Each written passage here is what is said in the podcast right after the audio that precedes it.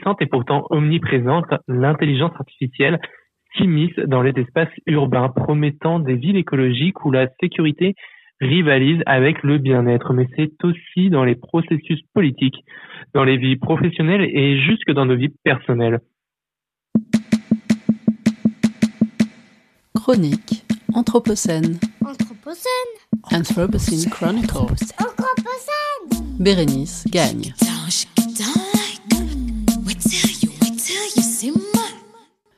Algorithm. Artificial intelligence. For me, who was born in the 70s, AI awakens a whole literary or cinematographic imagination. An imagination colonized by Star Wars droids R2D2 and C3PO. Oh, um, hello. I am C3PO Human Cyborg Relations. Inhabited by robots with more or less human forms, more or less sexualized, benevolent or in rebellion against their human creators, and often in love with freedom. Over time, the representation of AI has become dematerialized, evanescent, and yet ubiquitous. Not a week goes by without a headline about its achievements. For instance, DeepMind, Google AI, can predict how proteins fold into 3D shapes, which will help with discovery of new drugs. Not a week goes by either without a headline about its risk, real or feared.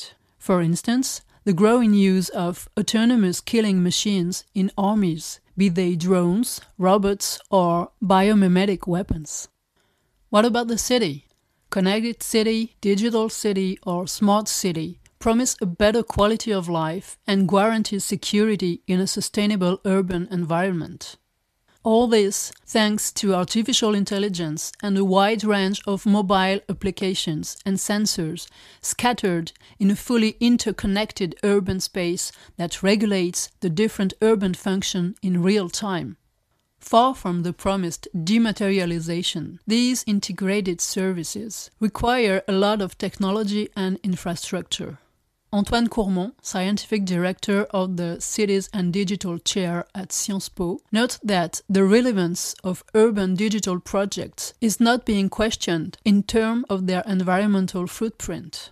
Citizen mobilization is thus questioning the purpose of digital development projects, but also more widely, major land use planning projects. Indeed, the core of the smart city is not technology, it's people. To be truly smart, the smart city must involve citizens.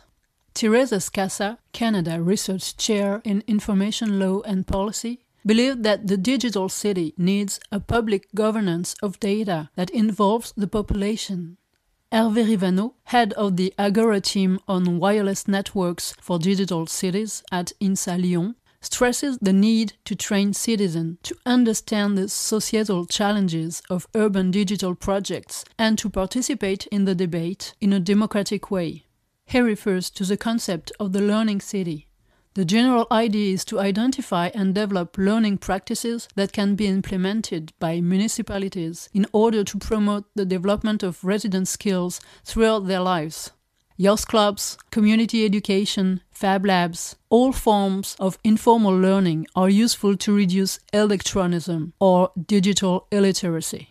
Unless there is a general digital literacy, the debate risks being confiscated by a few experts. In Technology Everywhere, Democracy Nowhere, Yael Benayoun and Irene Régnauld suggest putting democratic debate and citizen demands at the heart of technological choices. They remind us that the digitalization of the world was not written thanks to collective discussion.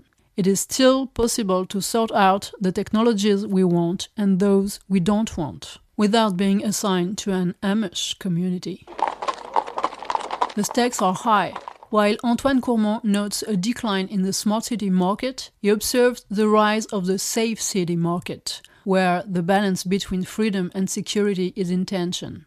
The use of technology to control land and people is growing all over the world. When it comes to digital and freedom, China is regularly used as a pushback, especially with its complex social credit system that assesses whether a person or a company is a good citizen by relying on big data analytics technologies and mass surveillance to collect personal data. However, it is in our own Western societies that sociologist Shoshana Zuboff analyzes the challenges of the digital world to freedom. In The Age of Surveillance Capitalism, she presents the results of a 20 year investigation into the power of intelligence machines and the threat that this power represents for human freedom. She reveals the very human, not technological choices that have led to the establishment of what she calls surveillance capitalism the model that monetizes our personal and behavioral data and produces algorithms that are supposed to predict and influence our choices.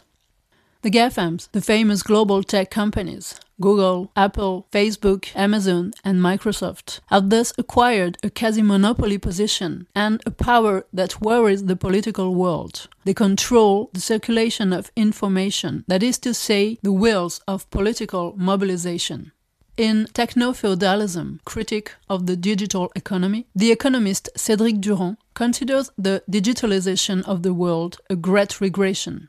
The return of monopolies, our dependence on platforms, and the blurring of the boundaries between the economic and the political, according to him, reactivate a certain idea of feudalism.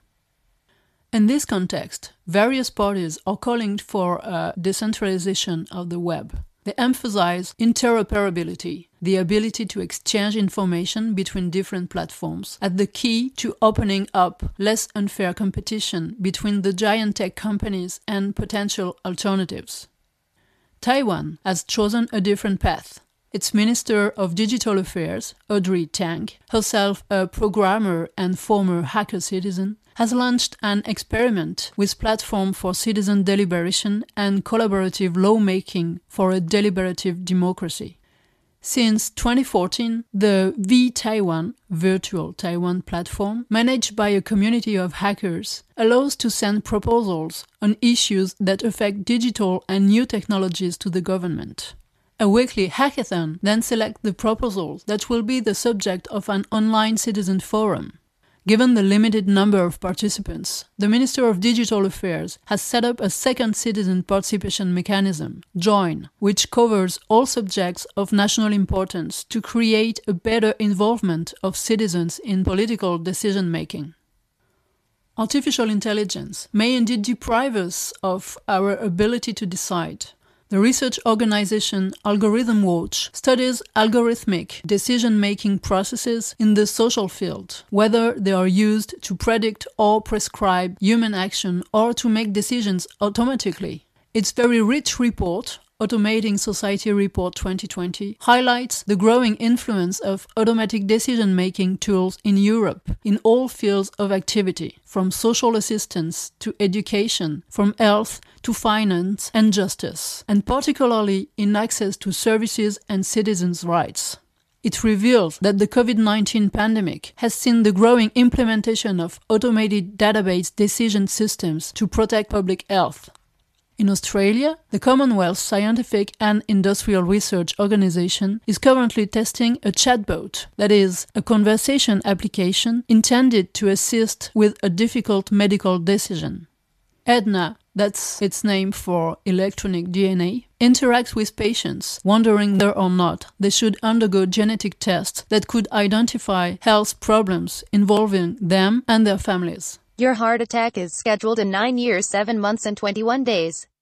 The use of technologies based on artificial intelligence to operate in society is subject to a well identified hazard biases, these systematic distortions, often revealing prejudices which alter the results. One remembers, for instance, the unfortunate adventure of the chatbot launched by Microsoft in 2016 to study language comprehension by chatting with teenagers on social media. It took less than 24 hours for the chatbot to post sexist, racist, negationist, and conspiracy tweets pushed by internet users testing its limits and fed by the content of social media and by the expressions of its coders. In 2018, computer scientist Timnit Gebru, then with Microsoft Research, and Joy Buolamwini of the Massachusetts Institute of Technology found that leading facial recognition software was far less effective at identifying women and people of color with African, Asian, or Native American features than it was at classifying white male faces. In the documentary Coded Bias, currently showing on a popular streaming platform starting with an N, Joy Buolamwini, whose skin is said to be black, shares how she had to wear a white mask to simply be detected by an interactive robot she worked with at the MIT Media Lab. Bias the original sin of artificial intelligence, said Dr. Ayanna Howard, a roboticist at Georgia Tech. In response to these repeated findings, during the summer of 2020, hundreds of AI and robotics researchers signed op eds pledging to change the way their disciplines work. Tech companies have also created ethics research groups. This is how Google recruited computer scientist and activist Timnit Gebru before firing her without explanation at the beginning of December 2020, while Google is charged with surveillance of its activist employees. You are fired. In the magazine Le Grand Continent, the jurist Antonio Aloisi and Valerio De Stefano published a long reflection on work in the age of algorithm and prediction of an imminent end of human work, replaced by machines and software. According to them, technology can be regulated and progress can go hand in hand with respect for and consolidation of workers' rights. Like the sociologist Antonio Casilli in Waiting for the Robots investigation of click work, they lift the curtain on the backstage of digital work. Far from the myth of artificial intelligence liberating the human race from drudgery, they reveal the exploitation of cohorts of quick drudges by platforms that reshape human work and make it more insecure. The clickers have to trigger processes, correct errors, code, repair bicycles, scooters, and cars for carpooling, or even cook a hamburger, store and deliver packages, and arrange the aisles of department stores. This hidden materiality of the digital world puts the human body back at the center, a body that seems weak, vulnerable, tired in a universe where the threat of the robot is floating. It is perhaps this physical threat that offers a clue to the first mediated roboticide in human history, that of the hitchhiker robot hitchBOT, reenacted by the director Linda Blanchet in her play Killing Robots. hitchBOT, a vaguely anthropomorphic robot the size of a six year old, was created in Canada to study human machine interactions. In 2014, it hitchhiked across Canada, in 2015 across Germany, and then across the United States. 15 days later, it was found decapitated, dismembered, and vandalized in Philadelphia. Was it ritual sabotage by Luddites, those anti tech machine breaking activists, the revenge killing of, of click workers, or simply the theft of materials? The mystery remains, but the violence of this founding act says a lot about the complex relationship we have with robots, these sublimated doubles that we have created. The question arises should robot trust human?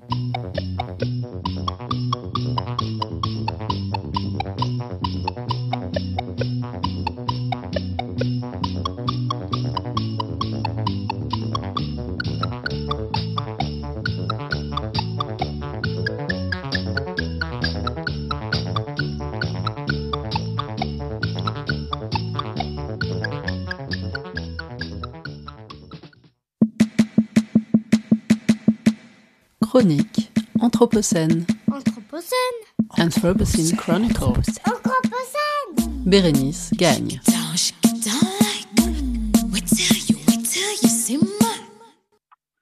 Et nous remercions Bérénice pour cette chronique que vous pouvez retrouver en podcast sur son déclat, ainsi que l'intégralité de notre émission. Et c'est la fin justement de cette émission. Et donc pour moi, de mon unique moment de sociabilisation de la semaine. Mais rassurez